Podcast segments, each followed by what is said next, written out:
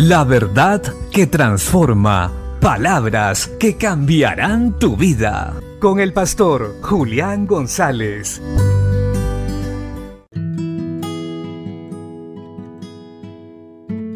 La Biblia dice en el Evangelio de Marcos capítulo 11, verso 17. Y les enseñaba diciendo, ¿no está escrito? Mi casa será llamada casa de oración para todas las naciones, mas vosotros la habéis hecho cueva de ladrones. La Biblia nos enseña que en el Señor hay un tiempo y un lugar para todo.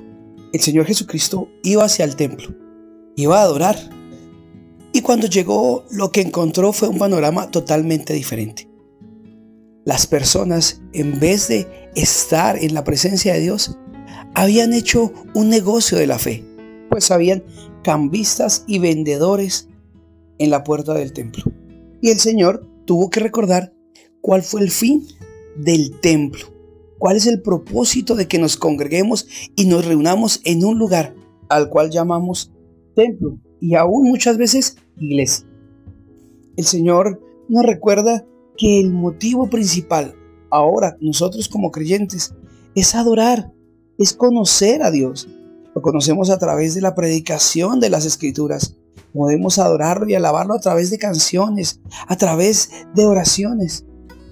Debemos siempre estar dispuestos, con un corazón y una mente siempre enfocados en Él cuando vayamos como iglesia a reunirnos. Pues en su presencia hay plenitud de gozo y Él habita en medio de las alabanzas de su pueblo. Recordemos esto, cada vez que nos reunamos como iglesia en un lugar para adorar crecer en el conocimiento de Dios, no nos dejemos distraer por nada. Hagámoslo con plena conciencia de que vamos a adorar y exaltar a Dios. Y enseñemos así a también a nuestros hijos y a nuestra familia. Juntos vamos a adorar a Dios en ese lugar llamado templo, porque todo tiene su lugar y todo tiene su hora. Gocémonos y alegrémonos, porque podemos hacerlo. Hagámoslo con libertad y de la mejor manera. Bendiciones.